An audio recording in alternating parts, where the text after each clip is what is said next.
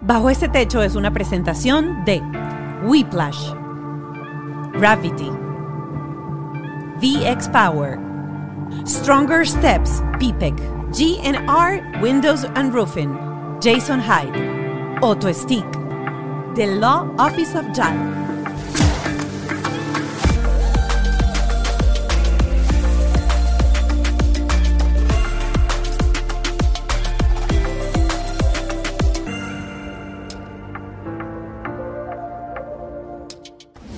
Los clavos de Cristo clavaron duros. Clavito, clavón, clavito. Y hoy vamos a ver qué pasó con esto. Bienvenidos a Bajo este Techo, con un programa especial donde vamos a hablar de los clavos de Cristo. Así es, nuestra invitada es Daira Lambis, eh, comunicadora, eh, presentadora de televisión, mamá de Serafín, que tiene siete años, hijo único, y hoy vamos a estar conversando con ella acerca de los límites y acerca de cuando las mamás perdemos el control y gritamos y entra dentro de nosotros el espíritu de nuestras madres. Pero no podemos hacer nada sin la ayuda de nuestro equipo. Nuestros aliados, Whiplash, nuestra agencia digital. Gravity, eh, Gravity, el estudio donde estamos grabando. Nuestro productor, Ken Medina. Y Ale Trémola. Nuestro productor ejecutivo.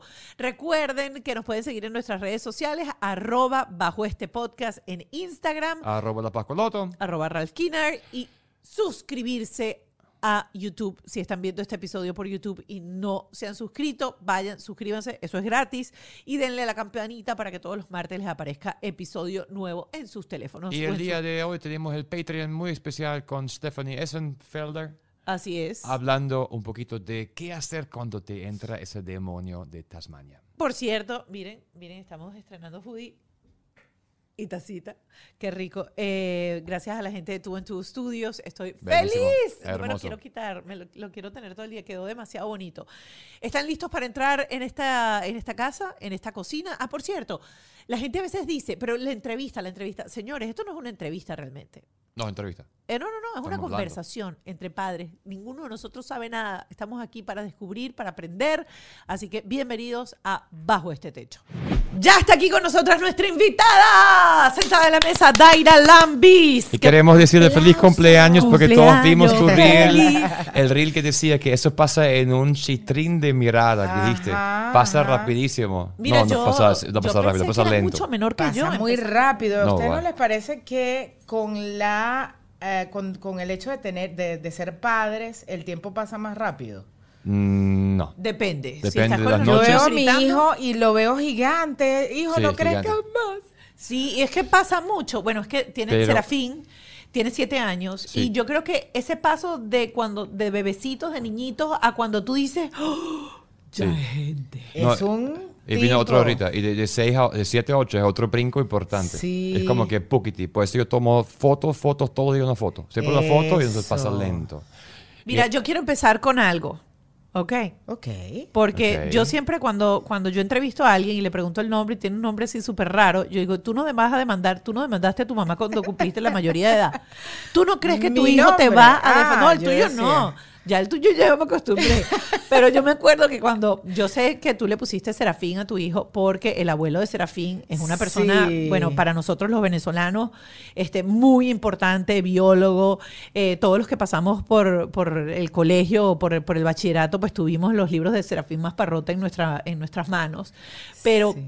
¿Cómo tú le vas a poner un chamo Serafín hace siete años? Esto es como que uno le ponga Alicia a una niña, Doña Alicia, es como nombre de vieja. No sé, es que todo eso es cuestión de, de mentalidad, yo creo. Y él no te dice nada por su Por nombre. ejemplo, yo soy Daira del Carmen, ¿no? Él no tiene como, yo siento que no tiene conciencia, a lo mejor me lo va a recriminar cuando sea adolescente. y en este país. Y todo el mundo le pregunte, exacto, ¿qué aquí sea? es ¿Qué- ¿Cómo lo dicen? ¿Cómo. Masperati. Seraphim No, porque What- no, ¿cómo se además llama? el nombre y el apellido. ¿Cómo se llama él? Di- Dilo, whole thing, dilo, la- dilo en inglés. Seraphim Masperati. Say what? Serafín Masperotti. Se- El, apellido es Masperotti. Masparrote. Masparrote. Masparrote con doble R. Ajá, sí. Es como. a Español. sí, te lo digo y te voy a traer esto a colación por dos cosas. Yo tuve un problema de identidad cuando llegué a este país porque ya yo no soy Mónica Pascualoto, sino Mónica Paslata. Y yo, ¿quién es esa? ¿A quién están llamando? Esa no soy yo. Es verdad. Y, y yo empecé, entonces me decían, eh, iba a Starbucks, eh, el café a nombre de quién, y yo que Mónica. Y después dije, ¿sabes qué, chico? No, yo no me llamo Mónica, yo me llamo Mónica. Y cuando me preguntan el nombre, yo digo Mónica. Mónica. Hace así, gringa. ah, ah, ah, ah. Y el otro día estaba hablando con Camila, y Camila tiene el problema con eh, Guillermina, que le puso Guillermina. Todo el mundo Guillermina le dice Kiki. está- Y ella se quiere, Guillermina se quiere cambiar el nombre. Kiki le dice, mamá, ¿por qué tú me pusiste ese nombre? Guillermina está rudo también. Porque, bueno, en mi caso, yo tengo una tía que, que se llama Guillermina y en mi cabeza es un nombre de señora. Claro, doña Guillermina. Pero siento que Serafín hoy en día está feliz con su nombre y él está entendiendo quién es su abuelo. Entonces hay como una admiración increíble. Todo el mundo, eh, nosotros acabamos de pasar dos meses en Venezuela y todo el mundo es así como que, wow, Serafín Masparrote. Yo pongo Claro. una foto del señor Serafín en mi Instagram y todos los likes van así. Porque Claro. además es como de esas personas que tienen eh, sentimientos este, opuestos. Hay unas personas que lo aman y que estudiaron biología y medicina y todo lo que tiene que ver con la ciencia gracias a él. Y hay otras personas que fueron a reparación, entonces lo tienen en la cabeza así, ay, esa es la misma parrate. Yo Pero- era Baldor, Baldor el que yo odiaba. Baldor, yo lo odio. Matemática 01. Ustedes no estudiaron con Baldor, con el álgebra de Baldor. No. Ok. Baldor además es un el, el libro era como particular, tenía como una persona como Un talibán. un poco Perdón, loco. amor. Pero bueno, yo creo que Serafín eh, es particular definitivamente y más combinado con su apellido, pero desde nosotros va desde una admiración increíble porque además justo cuando nació Serafín, el señor Serafín estaba muy enfermo. Entonces fue así como un regalo para la familia. ¿Sabes? Como nosotros lo- todos lo, lo admiramos muchísimo. Además lo hubieras conocido, era un lord, un, un tipo inteligentísimo, encantador, súper educado. O sea que yo siento que, que todo eso se le va a transmitir a través del nombre a mi hijo. Y, eso es da- esa familia, ¿no?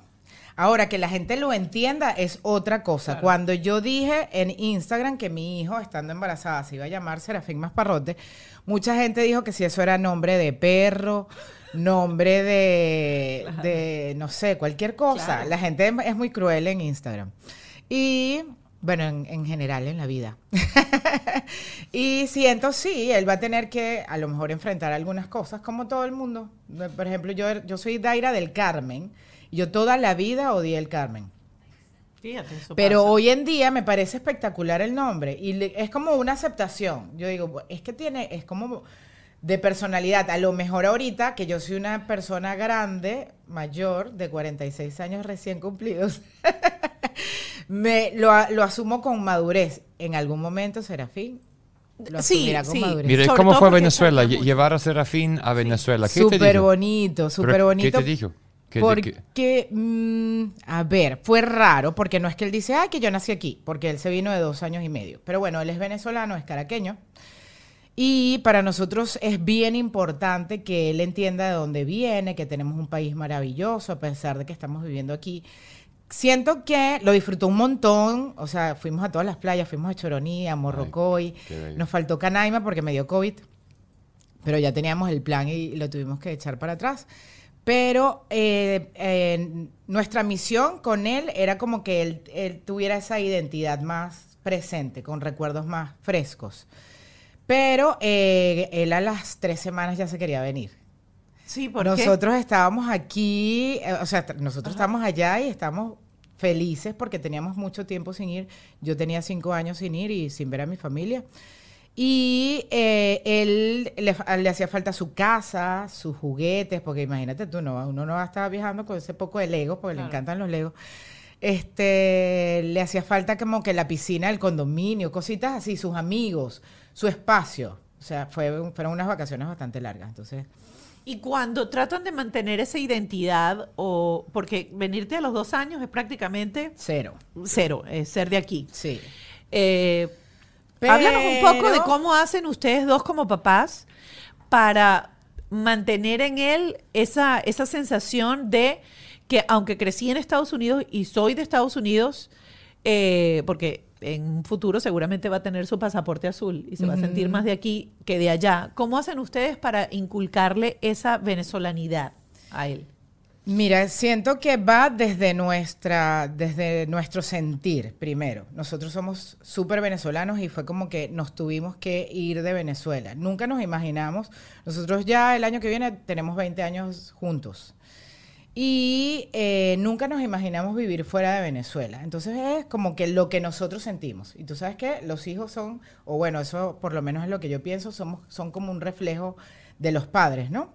Entonces va desde primero nuestro sentir, que tenemos un hábil ahí en, el, en, el, en la sala de la casa, y además en, eh, en su vida de aprendizaje, en, en, su vida cultural, digamos, siempre estamos leyéndole libros. Su libro favorito de pequeño fue el de Valentina, el de la hija de Valentina Quintero, Guachipira va de viaje, que es una, ¿no lo has leído? No, no lo he leído. Es hermoso, lo tienen que leer porque es un eh, tucucito Ajá. Que va viajando por toda Venezuela.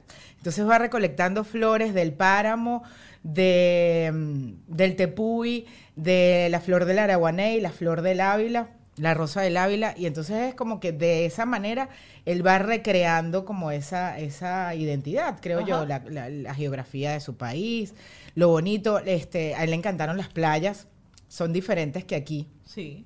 Entonces fue como que este, entender todo eso que había visto en, de repente en cuentos eh, en esta oportunidad que viajó a Venezuela. Entonces, una de las maneras para ir recapitulando y, dándole herramientas a, la- a los padres que quieren retomar las raíces, los cuentos te han funcionado. Todos los cuentos. Nosotros vamos aquí a una, a una mm, librería que se llama Imago. Ay, mago, sí. La Y allí están todos los cuentos venezolanos. Me encantan. Está, mm, este, bueno, Guachipira es, el- es nuestro favorito, o bueno, más de, de chiquito. Ya ahorita este, lee menos ese tipo de cuentos. Eh, pero están que sí, la, la yaca, la yaca y, a este se me olvidó el nombre. Es un cuento sobre eh, una yaca. Y eh, también está Veo Veo, Ay, ese, lo vi, ese sí lo conozco. de que también describe como de, de las, la- las obras de un pintor, ahorita se me olvidó el nombre. Eh, y sí, a través de los cuentos más que todo, y bueno, nosotros vemos de todo de, de Venezuela. Casualmente, además, yo, yo sí, es que, que es lo que consumimos. Cuando fue este chico influencer que mm, es Alex Tienda, Ajá. nosotros vimos todos los capítulos con él. Y fue así como que teníamos, yo tenía cinco años sin ir a Venezuela, así fue como que ¡ah! ver ahí el salto a Ángel y no sé qué, y todo eso lo ve con nosotros. Y pregunta, le explicas, eh, a onda, hay conversaciones en su casa acerca de en mi país tal cosa, en mi país tal cosa. Eh, sí, o sea, en, en cuanto a la comida, a las tradiciones, él ya sabe que está el niño Jesús y Santa Claus, entonces le hace dos cartas Ok. y traen doble regalo. Eh, pero a, a nivel este, de política no, cero. Ni, ni ¿Les ha preguntado entiende- alguna vez, les ha preguntado alguna vez por qué viven acá y no viven allá? Si aman tanto su Mm, país, ¿no han tocado ese no, tema? No, no. Dale, No, dos, dale y- dos años y, y- lo va a hacer. Tranquilo. Exacto, y, y tal vez sea como un poquito complicado para la edad, aunque yo creo en estos días fue, esta semana fue la semana anti de, de la lucha contra las drogas, el Red Ribbon. Ajá. Y a mí me decía, pero ¿y por qué? Yo, o sea, cuando me lo pasaron así en el calendario, yo, pero ¿por qué yo le voy a hablar a Serafín de eso? Me parece muy, mucha información para su edad. Y no, él lo entiende perfecto y lo entiende en su Pero cerebro. está, está en segundo grado ahorita. En primer grado. En primer grado. En primer grado, pero además se lo están dando desde el año anterior. Mm. Pero es que, es que el Pero está problema muy duro aquí. y el problema de las drogas aquí Sí, asusta. Ahorita, por sí, ejemplo, sí, sí, ayer, sí, sí. eh, hace poquito nosotros publicamos en, en nuestra cuenta de todos estos este, fentanilos que están metidos Ah, sí, en los caramelos. dulces y en los, y en los caramelos. Ay, sí, eso me da un poquito de terror. Pero bueno, sí son temas que hay que, y, y si él lo pregunta, hay que responderle, por supuesto. Y lo que me gusta es que no es, es bien importante que como padres entendamos que tu cerebro no es lo mis, eh, no es el mismo cerebrito de ellos. No digo cerebrito por minimizar, sino porque comprenden cosas, nosotros tenemos ya muchos prejuicios. Entonces, él simplemente repite lo que le dijo la maestra, es que las drogas son malas y hay que tener cuidado. Eh, eh, ayer llegó emocionado porque fueron unos, unos K9, unos, eh, los perritos antidrogas, y entonces fue, fue maravilloso, una experiencia. No, es duro, duro, duro, duro lo que viven. Muy distinto a Venezuela. ¿Cómo te sientes con la escuela? Porque es él habla inglés. complicadísimo. Claro, porque todo está en inglés. O sea, él lee inglés perfecto, ¿o no? Sí, sí, ya él es gringuito, tiene ahí como su Walmart, gringuito. de su, su, su acento ya, este, aunque como venezolano también dice, pues, vamos pues, y mi esposo es muy malandro, entonces dice palabras así como, no sé, se le ha escapado un pajú, una de esas groserías que uno dice, Sí, sí, sí. y las repite, y es venezolano. O sea, es con, con su acento venezolano. Ahora Ralph Este, entró en el tema pero, de, de ah, lo de la, la y las tareas. escuela. ¿Te- ¿No te gusta el ¿Sabes colegio? qué no ¿Cómo me gusta? Ajá. Que es como impersonal. Claro, el, me tocó, nos tocó el, el año de la pandemia que no podías entrar a la escuela, que no era todo así como que yo quería ver dónde estaba mi hijo en la escue- en su salón. Y no pudiste. Y no podía. No pudiste, no. Entonces todo es como medio... ¿Y este año sí entraste o no?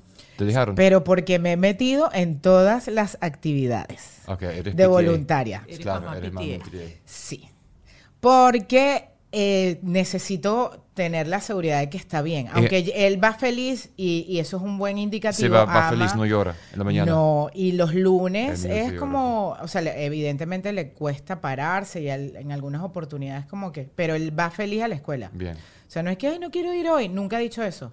Hoy estoy cansado, pero él siempre tiene, de- le digo, mira, y la forma de que se pare más rápido es, vas a llegar tarde. Y ahí se para.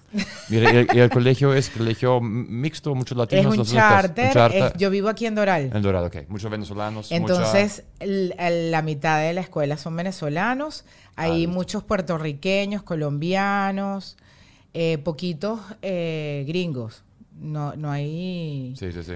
Porque es otro mundo. O sea, hay como sí, hay varios pero hay mundos. que sí, Hay asiáticos, eh, brasileros, hindús. Mira, yo creo que una de las cosas que más intimidan cuando uno mete a los niños en el sistema escolar de este país es primero que nosotros no tenemos experiencia del sistema escolar en este país. No, no, la matemática. que nosotros aprendimos de una manera muy diferente. Diferente. Y como uno se siente responsable de ayudar a su hijo y explicarle las cosas en casa que no entiendan en el colegio, el hecho de que este es tu segundo idioma, si es que dominas el idioma como el idioma o si te defiendes, entonces estás como en una situación de va a llegar un momento en que tu hijo sabe más que tú. Claro.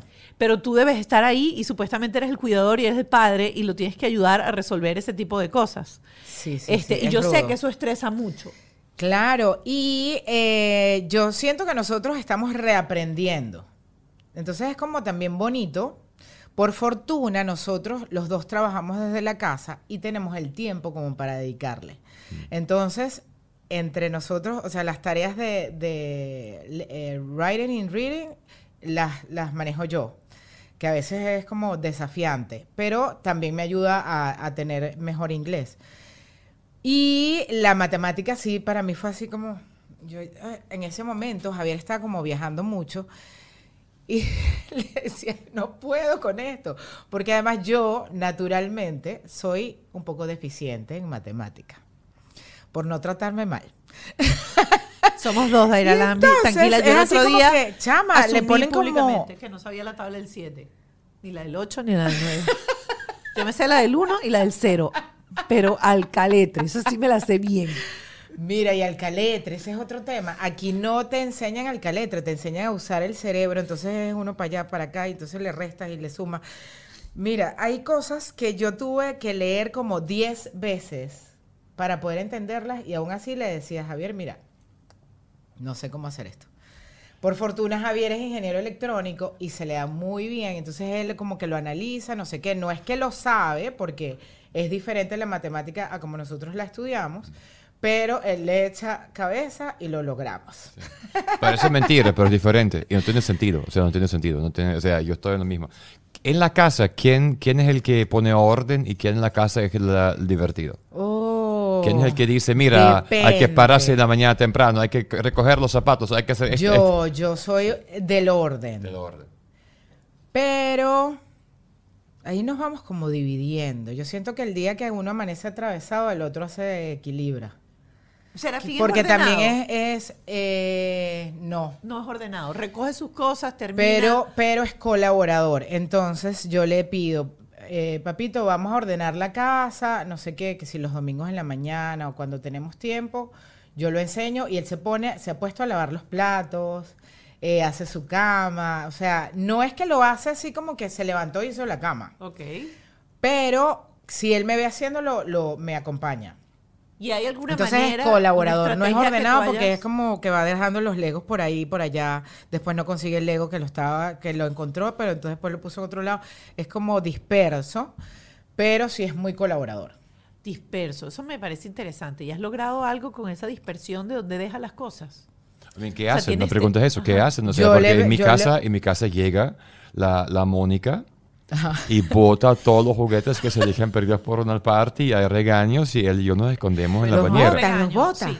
¿Es en serio? No, no los voto. Él sabe que van a una bolsa para donación. No, La no los voto. La, dona, sí. es una bolsa para donación. Y yo dije, mira, si en la noche las cosas no están en su lugar, las cosas que no están en su lugar, yo entiendo que tú las quieres donar, yo las recojo, las meto en una bolsa y luego me acompañas a llevarlas al Cuando lugar tenía donde se 5 o donan. 6 años, eso fue duro. Ahora tiene 8 y ya está, Y se ya despierta, se despierta a las 12, como que...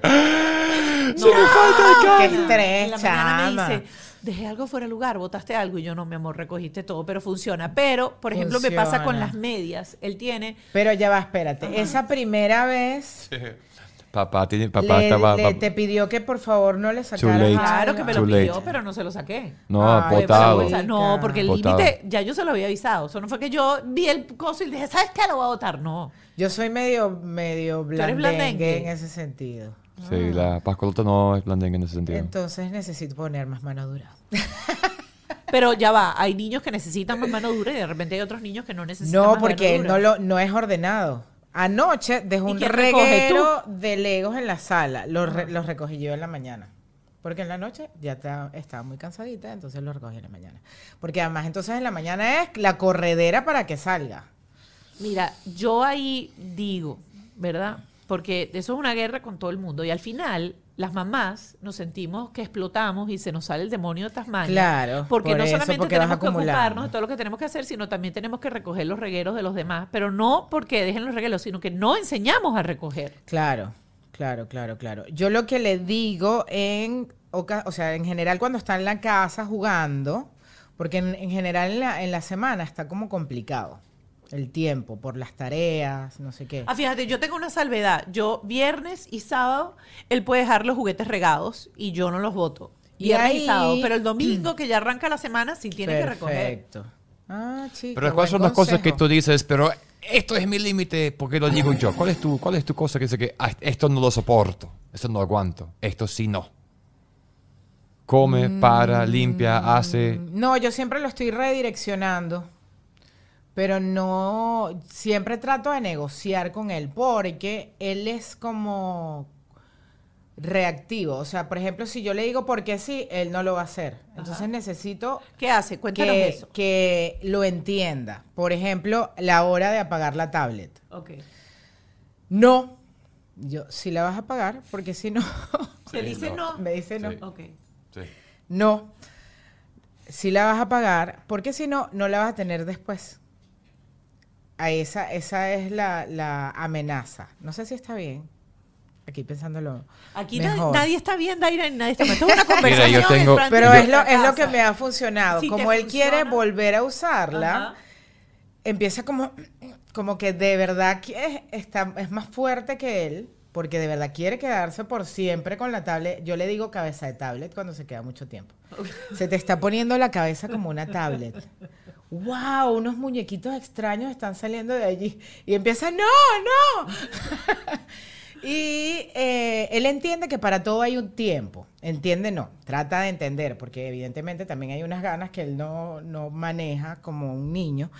Pero eso es como el, máximo que he llegado. Como que le digo, mira, entonces no, no, no la vas a pagar ahora, entonces mañana no hay tablet. Porque entonces te va a consumir el tiempo y además tienes que acostarte, tienes que descansar. Trato de explicarle todo, todo. Si no duermes, vas a estar cansado mañana, no vas a rendir en la escuela. Yo vivo hablando con él. Todo se lo explico. Pero fíjate que eso que acabas de decir, de explicarle que si él se consume el, el tiempo de ahorita, mañana, y no lo va a tener mañana, es tremenda, tremenda estrategia, me parece súper bien. Sí. Si pasa eso, que él se queda con la tablet, al día siguiente, ya que dijiste que eres blandengue, le No, no la existe, no existe. Ahí sí mantienes el límite. Sí, no, no existe, no existe, no existe. Y hay dice, ocasiones "Mamá, en las la que... tablet, en mamá, la tablet, que- dame la tablet, mamá, dame la no, tablet. No, no, no, no, no, no, no, no, no. No, porque no ha llegado, a- no hemos llegado a, a esa locurita. Ah, ok. Es así, es así. O sea, y si no, y si se pone un poco terco, voy y la pago con toda la paciencia del mundo. Porque yo soy un poquito impulsiva. Entonces con Serafín trato de controlarme, porque soy medio, medio explosiva. Como que puedo reaccionar. A veces me hacen mucho espejo. Entonces así como que. ¡ah! Y, cuan- y no me gusta. Me siento mal después. Este, oye, ahora no, no, no veo como un ejemplo claro de lo que te estoy tratando de comunicar, pero es como que yo me mido mucho para que él me lo entienda bien y que sepa que son las reglas de la vida en general. Porque todo tiene límites, porque todo tiene un horario. Este, si tú tienes. Ajá, un buen ejemplo. Él iba a natación y hubo una época en la que la odió. Y, le, y ya nosotros estábamos pensando, mira, creo que no podemos seguir trayendo a este niñito para acá. porque estaba como muy llorón. Ok. Perdón. No sé qué yo. le pasó con la natación. Ajá. Y entonces le explicamos que era parte de tener una vida saludable, había que ejercitarse. Este, si no es eso, quieres hacer otra cosa. Eh, um, entonces ya después era como, como que medio lo agarró y era como una malcriadez, ya más que no le gustaba. Porque ya después como que lo, lo insistías un poco y él lo hacía y lo disfrutaba y es bueno nadando. Pero no sé, en algún momento como que se le cruzaron los cables y era más bien malcriadez. Entonces le dijimos, mira, ten- tenemos esta opción para ti. Está la natación y está la tablet o están los legos, que aman los- armar legos. Eh, y entonces le dijimos, mira, parte de tus deberes es ir a la escuela, sacar buenas notas, tener un buen aprendizaje y hacer ejercicio. Entonces, si tú quieres disfrutar de tus derechos, tienes que tener tus deberes cumplidos. Entonces, eh, después eh, creo que, ¿y ¿cómo fue el que negociamos? Los martes y los jueves, que era de natación, lo dejamos como ver más tiempo de tablet, algo así solucionamos. Entonces fue como una negociación que hicimos. Y eso funcionó. Este año no está haciendo natación porque lo metimos en fútbol. Porque es hijo único, entonces queremos que también tenga actividades en equipo y, y sabemos que ser hijo único eh, puede ser un poco complicado. Algún- no, tú no eres hija única, pero No, yo soy, yo tengo una hermana, sí. ¿Y, y Javi? tiene cuatro. Ah, no. Pero sí, es complicado porque él puede pensar que todo el mundo gira alrededor de él. ¿Y les ha pasado? ¿Se han visto así en situaciones en donde tú digas, oh, alerta, alerta? Porque yo a veces Mm. siento que uno, como que eso siempre lo ve en la demás familia y uno, y uno dice, claro, es que obviamente el niño, cuando uno se va, dice así con el marido, tú te has visto como, ay, es que claro, es que es hijo único, ese niño no comparte con nadie y uno empieza a hablar así siempre de las demás familias y de repente cuando uno está inmerso en esa dinámica, uno no se da cuenta de la dinámica que tiene. Y te lo digo porque nosotros pasamos con Mark, que fue hijo único durante seis años. Y hubo momentos en donde nosotros nos tuvimos que autollamar a botón, porque obvio que aunque no quieras, es un niño que tiene más atención, que Claro. tiene, este, no, Claro, no com- comparte, no divide compartir No nada. le gusta. Está con dos, dos mayores todo el tiempo, no sé qué. Nosotros tratamos de, de que juegue muchísimo. Siempre lo llevamos al parque, nos hacemos planes. Ya no hay tantos planes de adultos, sino alrededor de los amiguitos de Así Serafín. es, así es. Eh, mm, él es bastante eh, generoso. O sea, él puede regalarte un juguete, si, así como que, mira, toma, te regalo este avión, que son sus favoritos. Eh, pero en estos días lo llevé al parque. Whiplash está regalando logos en Instagram solo hasta diciembre. Todos esos planes que tienes, proyectos, ideas de negocios para el 2023 pueden tener una imagen genial, profesional y gratis. Facilito. Solamente tienes que ingresar al perfil de Whiplash, comentar en cualquiera de sus videos el nombre de tu empresa, negocio o proyecto o podcast y ellos convierten esa solicitud en un branding completo para ti y bueno, te van a subir video y luego te van a enviar todos los jugueticos. La promo también está activa en TikTok, así que escoge tu plataforma favorita y aprovecha esa generosidad porque lo es exagerada. Su próximo video puede ser para ti. ¿Por qué no haces un curso de aprender a hablar español? Porque tú no haces un curso de hablar con los esposos. ¿Por qué te? Ay, qué pena, están ahí, no sabíamos Me que estaban ahí. Chao. Qué vergüenza. Ralph y yo estamos planificando cómo diseñar y cómo hacer un curso, un curso. La realidad es que con el cambio del mercado, como están haciendo las plataformas hoy en día, te hace falta un espacio fantástico donde tú puedes grabar sin mucho problema, mucho rollo. Y nosotros encontramos el espacio y es gratuito. Y aquí tenemos el equipo, tenemos la gente que nos ayudan. Y lo más importante que quiero anotar aquí es que con 90 dólares para arriba, tienes solución. No es costoso, no es complicado, sino es muy, muy, muy eficaz. Y si estás de repente como yo, que quiere hacer un curso pero no tiene ni idea de cómo hacer, por dónde empezar, cómo planificarlo, aquí también te ayudan a hacer eso. Se ponen contigo, te estructuran absolutamente todo y vas a tener el lugar incluso para hacerlo. Tu valor más grande es tu talento. Date permiso a sacar provecho de tu talento único dado de Dios. Y háblate con la gente de Gravity, www.gravity.com o arroba Gravity. Triple, vas a hacer el curso de español, www.gravity.com. ¿Tienes 10 minutos para ese ejercicio? Yo los tengo. Estamos usando una plataforma vibratoria que se llama VX Power y créanos que funciona de verdad. Son 10 minutos, haces ejercicios y sientes que fuiste al gimnasio por rato largo. Por una hora puedes hacer 200 o más de 200 posiciones sobre la máquina. Una de mis preferidas son las planchas, porque esa máquina te pone a vibrar, vibrar, vibrar, entonces toda la musculatura de tu cuerpo se tiene que contraer para mantener el equilibrio y eso está, bueno, estás apretando desde la punta del pelo hasta la punta del dedo del pie. Así que llama al 305-290-2061 o ingresa a www.vxpower.com. Y síguelos, arroba VXPower. Tener un hijo con una necesidad especial médica que necesite cuidado y atención de profesionales de la salud mientras tú sales a trabajar, uno pensaría que es cuesta arriba en este país. Contratar una enfermera para que esté en tu casa 24/7 mientras tú sales a trabajar, complicado. Existe una cosa que se llama PIPEC existe el seguro que te va a cubrir todos esos gastos. Quiero invitarte a conocer Stronger Steps, que es un PIPEC.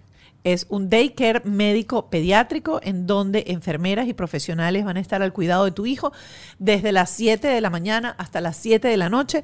Niños que van desde recién nacidos hasta los 21 años y que tengan cualquier condición médica que necesite supervisión y atención. Llámalos 305-964-5971, haz una cita, visítalo y también síguelos en Instagram. Arroba Stronger Step. Ayer, Ralph, quiero decirte que me encontré con Ali Sánchez, que fue la que me recomendó esto que se llama GNR Windows and Roofing, y logré ver las fotos de cómo está quedando su casa, porque le hizo el cambio del techo, ¿Y de las que- ventanas y las puertas. Espectacular. Cuando tú ves el antes y después, con tan solo cambiar una puerta y una ventana, es, es otra casa. ¿Y con tu mamá va a pasar lo mismo? Va a pasar exactamente lo mismo. Y lo mejor de todo es que el bolsillo no te va a doler porque no tienes que pagar inicial. Ellos te hacen todo el trabajo, te financian y apenas te entregan el trabajo es que tú empiezas a pagarlo en cómodas cuotas. Así que escríbeles, llámalos y pregunta qué pueden hacer para mejorar tu casa. Aquí tienes en pantalla el handle, arroba GNR Windows and Roofing. Ya están empezando a llegar aquí a Estados Unidos las primeras personas o los primeros venezolanos que han aplicado al parol humanitario. Y la oficina del abogado Juan Antonio Lozada está ayudándolos, está explicándoles qué es lo que tienen que hacer para poder utilizar este beneficio. Lo más importante es que tengas información. Ingresa al Instagram arroba The Law Office of JAL y revisa los videos, los, los posts que hay de todos los días que te van a ayudar a entender cuáles son tus pasos. Así es. No dejes de seguirlo para que puedas disfrutar de lunes a viernes de esto que se llama Cafecito Migratorio, una conversación live por Instagram de temas relacionados con inmigración. Información es la base de la toma de las buenas decisiones. Infórmate. Arroba The Law Office of Child. Y él se presentó, es muy, muy extrovertido. Y él se presentó en la rueda del parque. Hola, soy Serafín Masparrote, me, eh, tengo siete años, todo esto en inglés. Tengo siete años y mi mamá, mis padres dicen que yo soy muy cutie. Ok. Y yo. Pero tú se lo has dicho. Javier y yo nos, nos volteamos. ¿Tú escuchaste? Sí, dijo eso, sí. No le dijimos nada, pero ¿qué le vas a decir? No, claro. No, claro, pero po- po- Es me que imagino escucha. que eso es lo que él escucha o eso es lo que él traduce. Pero si yo le digo, o sea, le digo todos los días que lo amo, que es mi cosa más hermosa del mundo. O sea, yo estoy enamorada de mi hijo, literal. Me lo puedo quedar viendo todo el día. Pero, y se lo digo siempre, cada vez que yo puedo le digo te amo, hijo, todas las noches damos gracias y yo le doy gracias a él por existir. O sea, él es muy querido. Es un niño muy, además es bastante consentido. Cuando yo me pongo medio dura, viene Javier y le trae un Lego gigantesco cuando no hizo, o sea, sabes, como de repente no sacó tan buenas notas en la escuela y Javier le provocó comprarle un super Lego, que no tenía como mucho sentido. Puedes esperar a que se eh, salga mejor, ¿no? En las notas o qué sé yo. Pero bueno, la verdad es que es un hijo muy consentido, muy querido y, y él lo sabe. Ay, él lo sabe, pero mira, eh, Pero ahorita... primer grado, o sea, es chiquitico Es Es, todavía. chiquito es un bebé y es muy, muy inocente. Yo veo niños de Está su bien. edad Sí. en la bien. escuela que son como más ya tienen actitud de gente grande como malandritos sabes Sí. así como que resuelven cosas Serafín es muy chiquito todavía Ahorita que está toda esta onda de crianza consciente, crianza respetuosa, eh, tú te, te nutres de, de mucha literatura de ese tipo, estás indagando siempre qué hacer. eh, o, ¿O, eres tus padres eran así o cómo era? ¿Cómo, cómo llegaste a hacer esos negocios? mira yo tuve a Serafín grande entonces fue como y habíamos dicho que no, que no queríamos tener hijos los dos Entonces fue así como, mm, sí, vamos a tener un hijo y yo tuve como todo el embarazo para estudiar sobre crianza, leí un montón de libros. Um, y sobre todo la primera infancia de Serafín, bueno, yo soy pro lactancia, yo le di dos años y medio a Serafín de, de leche materna y así como muy by the book. Este que sí, seis meses solo este, leche materna, luego este, el baby led weaning. Entonces fue como, fue como muy Entonces sí eres estudiada. estudiosa, sí. No, no, sí, sí. Sí, y últimamente, eh, bueno, eh, hace dos años hice un, un curso con... Necesito algo para la memoria. Eh, Eso es post-COVID. Pasa a todos nosotros. sí, es COVID. Después de COVID yo no sé ni mi nombre. Sí, es COVID. sí, es COVID. sí, sí, Wow. Es impresionante. Bueno, esta niña que es de crianza este, consciente, que es venezolana, Evelyn. ¿No sabes cuál es? Eh, Evelyn. no. eh, pero, pero bueno, crianza consciente. Ella, eh, ella es, es de crianza consciente, pero también mucho de espiritualidad. Entonces es como primero atenderte a ti como individuo para después educar a tu hijo. Ok. Es un poquito complicada. Porque para mí está súper bien, pero ella decía que lo tenía que hacer mi esposo también y Javier es cero. ¿Cómo cero? Cero, o sea, no iba a hacer el curso conmigo. Ok. Pero, ajá, fíjate. Uy, Ajá, interesante ni- ese ni- tema. No, no, ni obligado.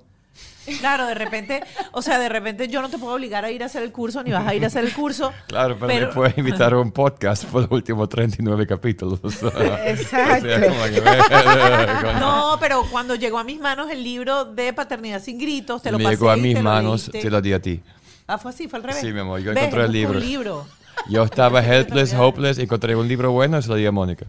Ah, bueno, Y no, Javier le encanta leer, pero no había manera, sobre todo curso. ese enfoque, que era como muy espiritual, que tenías que meditar, que tenías que hacer como un libro de tu niñez, qué recuerdos tenías. Claro, Porque o sea, en ah, teoría ok. uno va a repetir las mismas cosas. No sé si te ha pasado que hablas como tu mamá.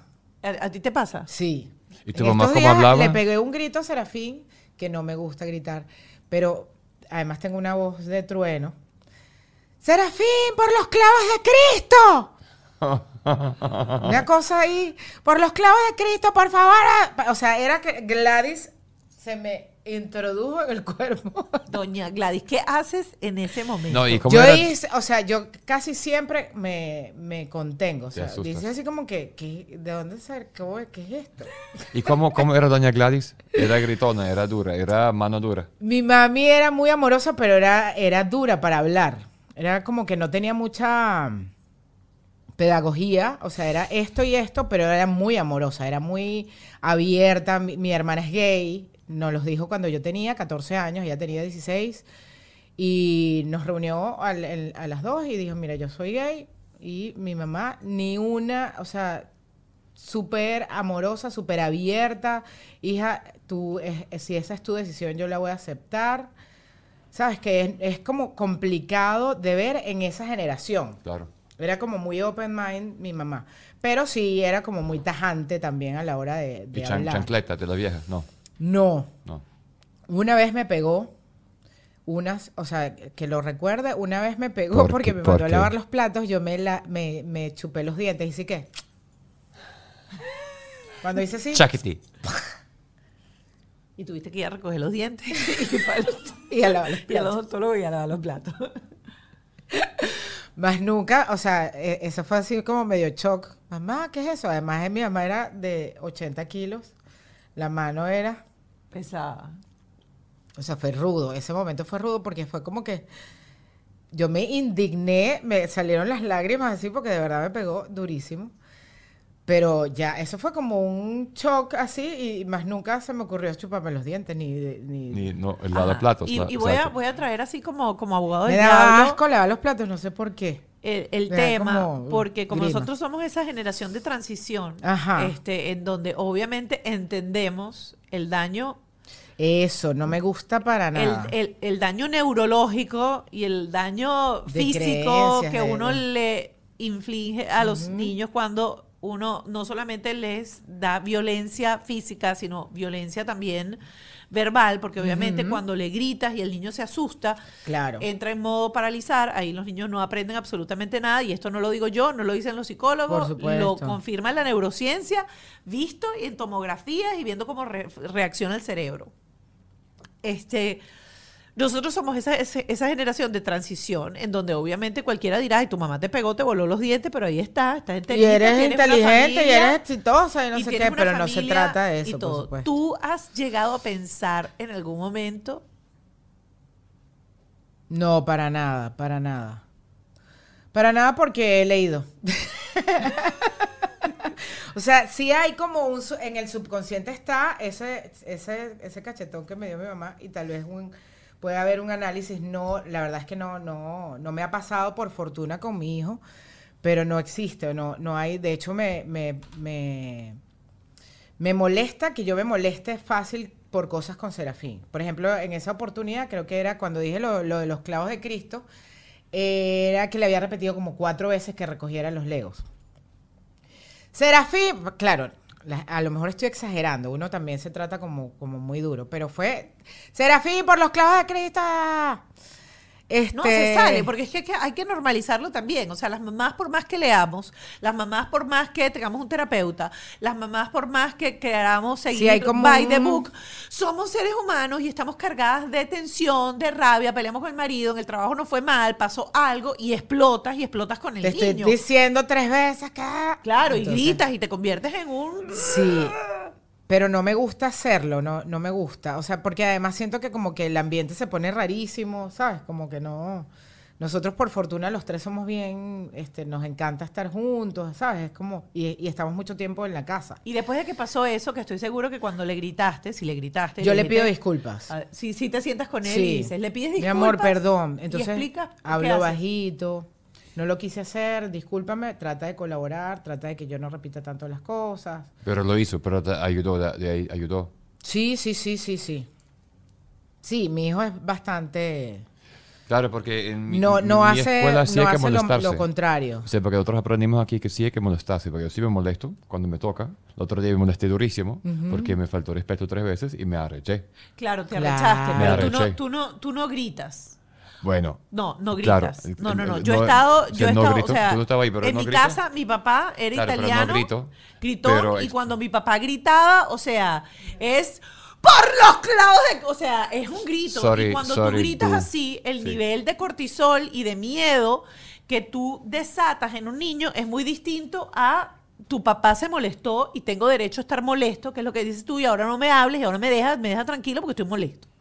O sea, vos de serio, pero tú no gritas, tú no tiras puertas, No. tú no, tú no, No, le pegas no, como no. el otro día que cuando hace algo malo, perdón, pegas un golpe y esa cosa, per- dije No, este, esto no fue, esto no fue yo, esto fue Luis Chatén. Este pero fue Luis eches Chatén. tierra a Luis Chatén, No, vea el el capítulo, fue Luis Luis Chatén, fue Luis Chatén. Luis Chatén es... Le En serio. uh. Sí, sí. Este, entonces, yo sí creo que es lo que dice él es importante porque nosotros tuvimos una como una en- un encontronazo de opiniones ese día porque yo trato como de, de, de- de suavizar la situación y cuando hablamos con el terapeuta, el Y- terapeuta no, tienes razón yo de me, de hecho, me- decir me molesto porque tienen que aprender también, porque si no también, o sea, el dilema siempre que veo es, tampoco quiero que Los el niño sea, límites. no, que él no entienda que hay hombres como yo que se molestan y que no pasa nada después. Si no te conviertes en un niño, que si en la vida real hay quien te moleste contigo, tú, ¡Ah! Dios mío, me gritó alguien y No, me deshago. O sea, claro. entonces, la- tienes que aprender que eso existe. Existen hombres que se molestan y no pasa nada y no te matan, no pasa, no te, no te golpean, no pasa nada malo, pero existe y aguántalo. Y la No. otra cosa que también aprendimos de eso es que tu papá se molesta y está molesto y lo tienes que dejar tranquilo hasta que se tranquilice, pero no por ello tu papá no te ama, no te respeta y no te agrede y no es violento contigo. Es decir, permítele a él que él tenga en ese momento Su espacio. su espacio. Igual es mi esposo. Mi esposo por lo general no, no, no alza la voz, pero sí es como, volviendo a la, a la pregunta original, ¿quién pone orden? Yo creo que el alfa de mi casa es, es mi esposo. Hay cosas, hay orden de orden de, de Sí, dónde sí. van las cosas, eso lo hago yo, pero él es como el que es así y ya, ¿sabes? Como, no y ya porque lo dije yo, no, es como, este es el límite. ¿sí? Y Serafín ya sabe cuando su papá se pone, se molesta y, y es como, como que, y, que te- además tenemos que entender, él ya entiende que tiene, tenemos que dejar unos minutos. Y tuvimos una conversación sobre eso que me parece súper importante que el papá se molesta. Es más, o sea, lo vimos con varias veces y escuché una cosa hace poco. Yo siento que es necesario que el papá se moleste porque la estabilidad que da eso al niño es increíble. Porque la gente siempre dice que no, crianza, hay que ser suave. Y resulta ser que cuando el papá se molesta y no pasa nada, pero eso me muestra que el papá es alguien fuerte, poderoso, que controla las cosas, que me da seguridad porque tiene fuerza.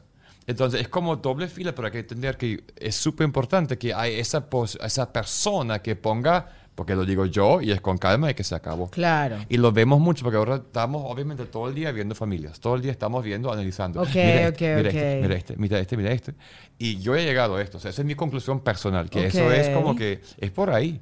Sí, Porque yo, estoy de acuerdo. No me no gusta, por supuesto, nada de, de violencia física. el- no, obviamente, el- el- eso no, pero hay que poner... Pero evidentemente los niñitos necesitan eh, límites y también necesitan entender cómo es la vida en general. Claro. Si no, entonces están estas personas, estos niños, no sé qué, de qué generación son, que son demasiado sensibles. Ajá.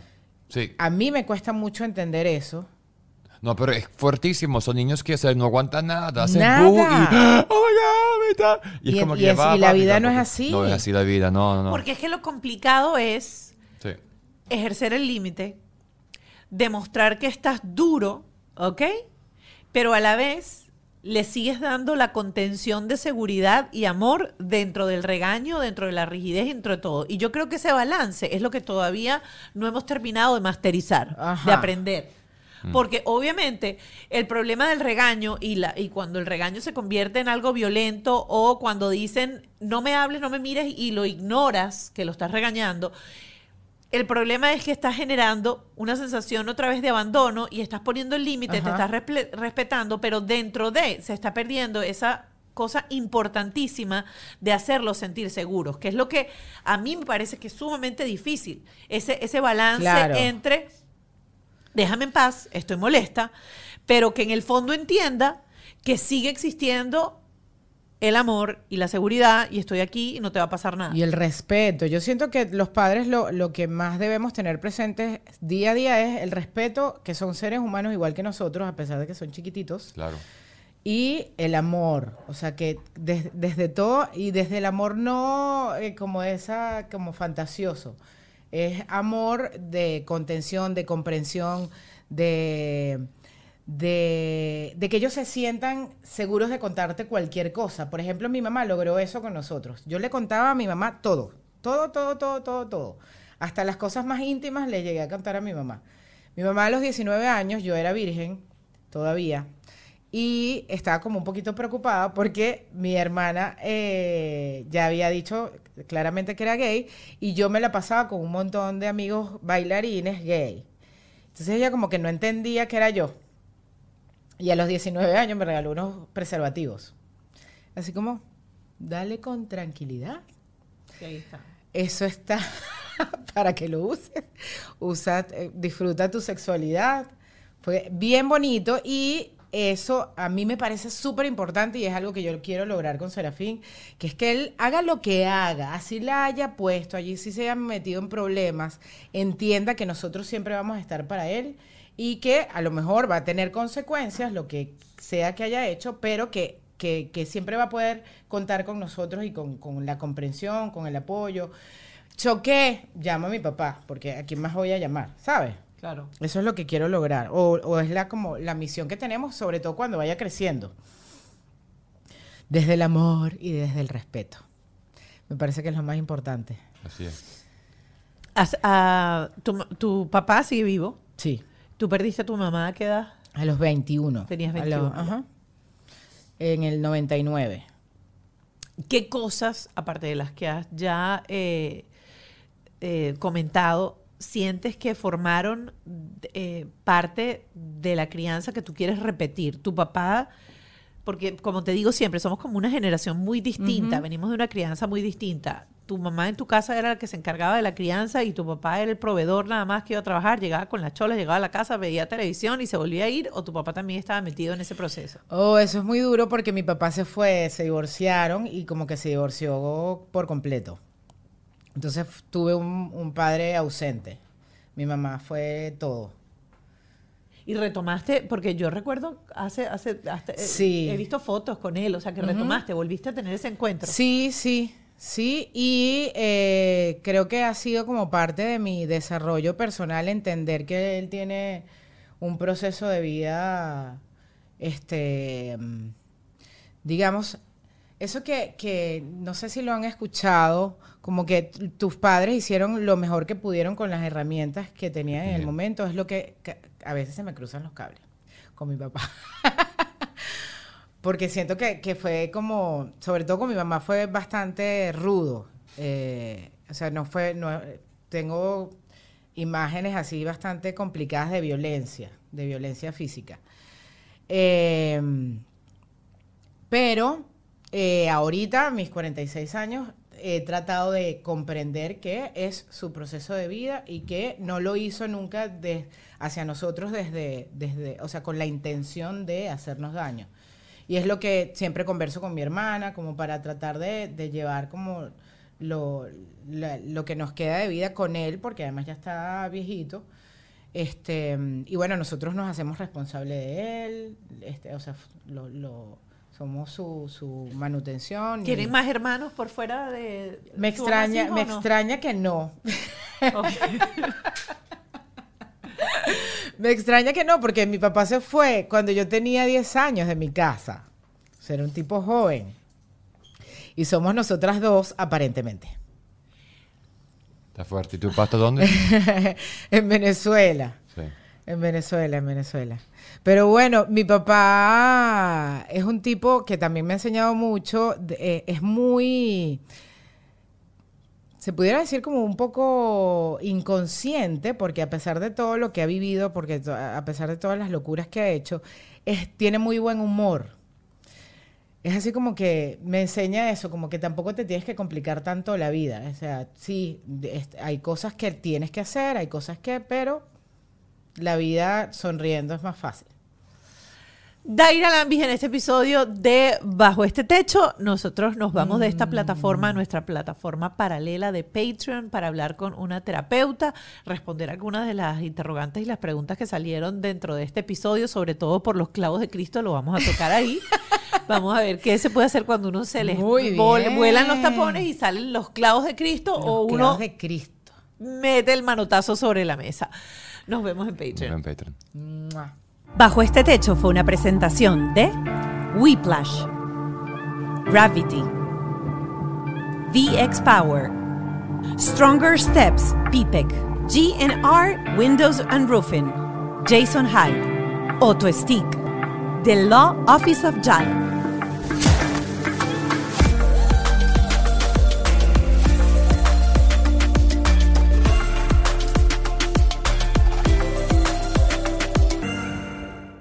¿Estás listo para convertir tus mejores ideas en un negocio en línea exitoso? Te presentamos Shopify. Tal vez no lo sabías, pero nuestro podcast More Than Mamis es un negocio y lo empezamos por supuesto para desahogarnos y hablar sobre la maternidad, no para convertirnos en expertas de ventas y del e-commerce. Así que sí, necesitábamos ayuda para vender nuestro merch y poner en marcha nuestra tienda. ¿Y cómo suena con Shopify? Llegó otra venta. Shopify es la plataforma de comercio que está revolucionando millones de negocios en todo el mundo. Ya seas un emprendedor desde tu casa o desde donde sea, Shopify es la única herramienta que necesitas para iniciar, administrar y hacer crecer tu negocio sin dificultades. Con Shopify puedo gestionar pedidos, envíos y pagos desde cualquier lugar, brindándote toda la información y estadísticas de tus ventas al detalle. Regístrate para un periodo de prueba con tan solo un dólar al mes en shopify.com barra sonoro, todo en minúsculas. Ve a shopify.com barra sonoro para llevar tu negocio al siguiente nivel. Shopify.com barra sonoro. ¿Estás listo para convertir tus mejores ideas en un negocio en línea exitoso? Te presentamos Shopify. Tal vez no lo sabías, pero nuestro podcast More Than Mamis es un negocio y lo empezamos por supuesto para desahogarnos y hablar sobre la maternidad, no para convertirnos en expertas de ventas y del e-commerce. Así que sí, necesitábamos ayuda para vender nuestro merch y poner en marcha nuestra tienda. ¿Y cómo suena con Shopify?